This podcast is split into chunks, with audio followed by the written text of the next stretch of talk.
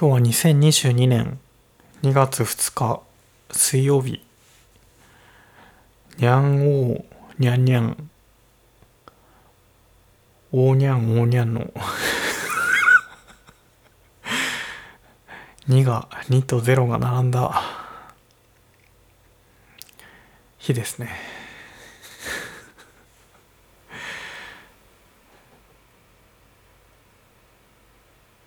このバナナブレッドのラジオと称してやっているポッドキャストはですね神奈川県川崎市に住む32歳の男性が部屋で一人でつぶやいているポッドキャストなんですけれども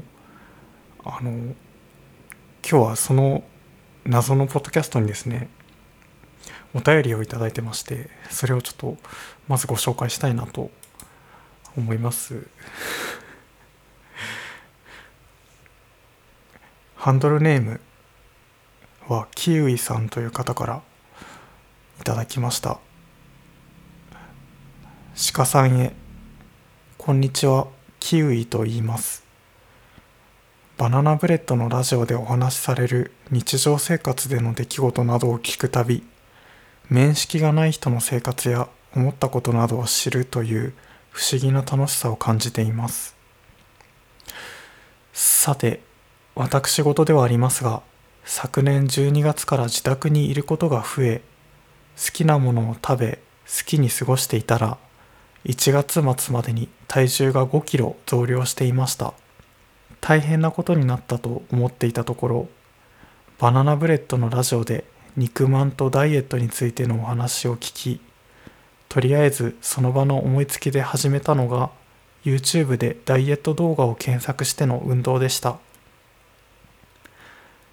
鹿さんは毎日健康診断の日ダイエットを紹介されていましたが今は川に向かって歩いていないのでしょうか。鹿さんといえば早朝散歩のイメージだったので気になってお便りさせていただきました。まだまだ寒い日が続きますが無理のない範囲でダイエット頑張ってください。残り3キロの減量応援しています。キウイより。というお便りを。僕の前回お話しさせお話ししたあの健毎日健康診断の日ダイエットっていう その健康診断の日って朝ごはんを食べないでその健康診断に行くと思うんですけどめちゃくちゃお腹空いて行くあの健康診断の日を毎日やるっていうダイエットですね。それを応援いただいてありがとうございます。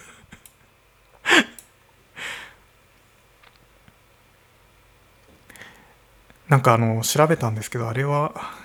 実は毎日健康診断の日ダイエットじゃなくて一般的にはあの間欠的ファスティングっていうふうに呼ばれているらしいですね。そしてその間欠的ファスティングっていうのはその前日の夜からその次の日の昼ご飯までの食事を16時間空けることで体の中がそう活性化するみたいなそういうダイエット法らしいんですけどまあいろいろあのメリットもあるけど デメリットもなんかこう筋力が減るとか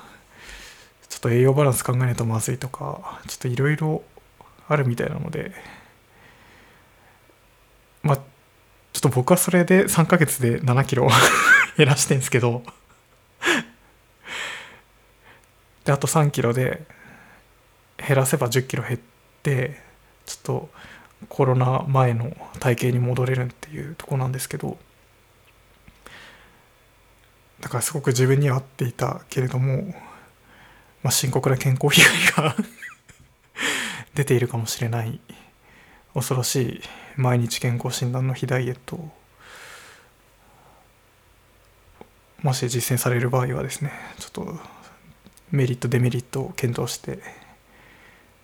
対策していただきながらまあやらないとは思うんですけど。キウイさんが書いてらっしゃる通りにですねやっぱり運動するのがいいと思いますね。だから YouTube で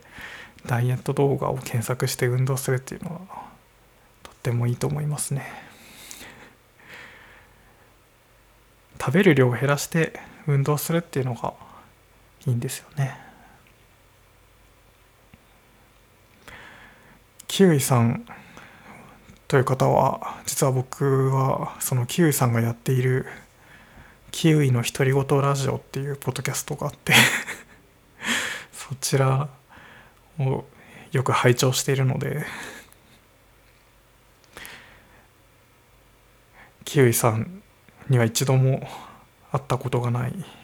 あ、そうですね。キウイさんも面識がない人の生活や思ったことなどを知るという不思議な楽しさと書かれてますけれどもあの全くその通りですね。あの キウイさんちの自宅のテーブルが三角形だっていうのも なんで知ってんだよってこともなぜか知っているけど一度も会ったことはない。そういう不思議な、まあ、キウイさんはあのストロングスタイルというおっしゃってるんですけどその一人でマイクに向かって話しているポッドキャスト配信者たちの ちょっと謎のつながりがですね最近すごくあって嬉しいですね。ポッドキャストを始めていなければつながることがなかった この縁。ラジオごっこというか 何でしょうね。この声でつながっていく感じというかいつも聞いていただいて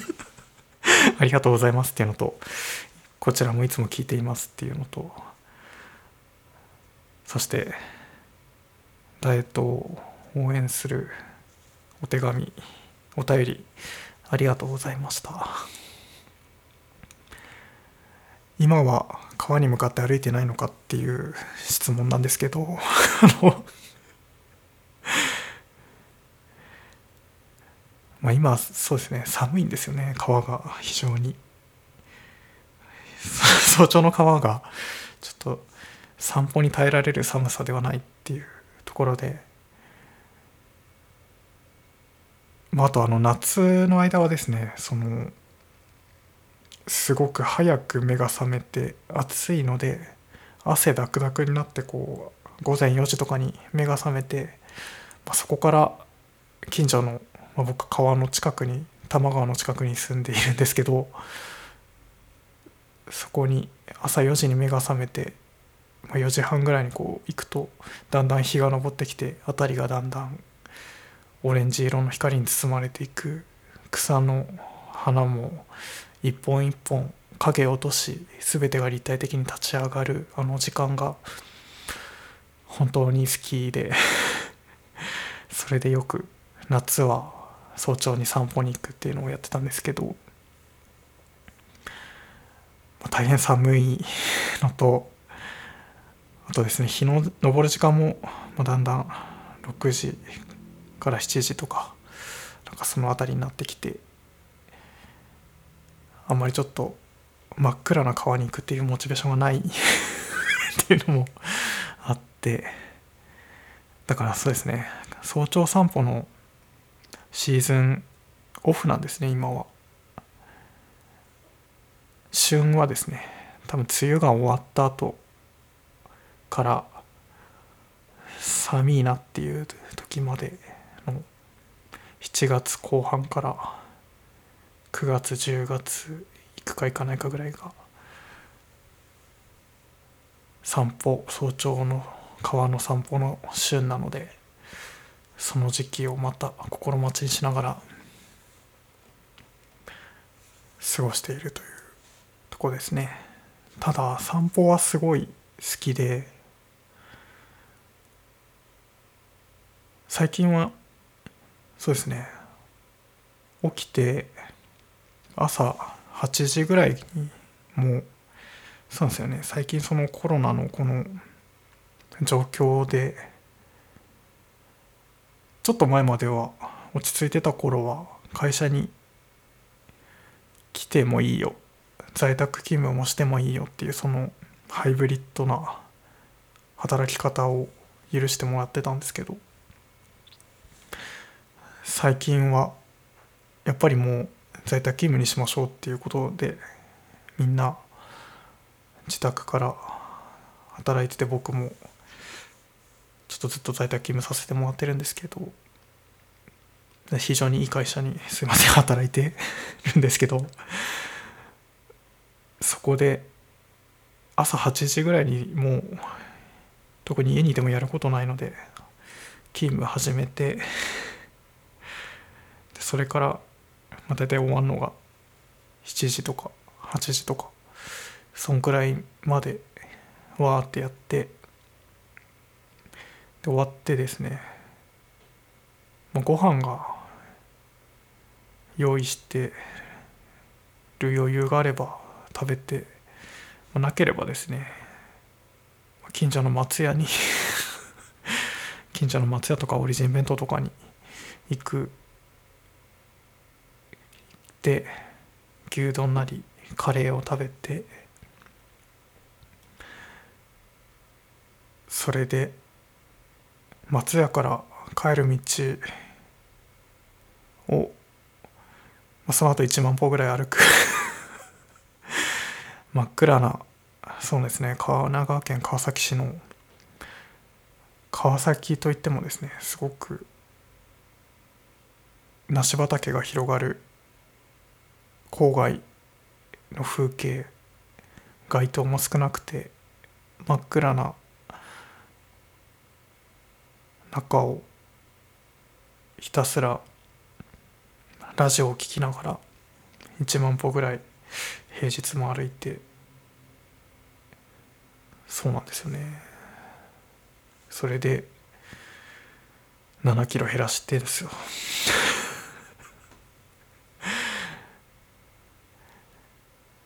もなんか体重って減るとこ減る時なんかガッて減るけどなんか減んない時は全然そのまま停滞する感じが続いてますね。まあ肉まんとか牛丼とか食べてるからだと思うんですけど。そんなそんな昨今。そんな昨今でした。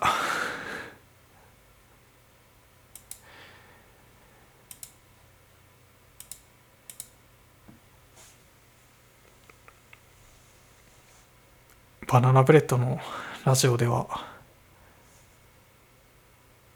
バナナブレッドのラジオと称してやっているこのポッドキャストではですねお便りを募集していましてどんな内容でもあの嬉しいです。送っていただけたら大変嬉しくこうやって読み上げさせていただきたいなと思います。メールアドレスはしかくん at しかくん .com しかくんのスペルは SHIKAKUN です。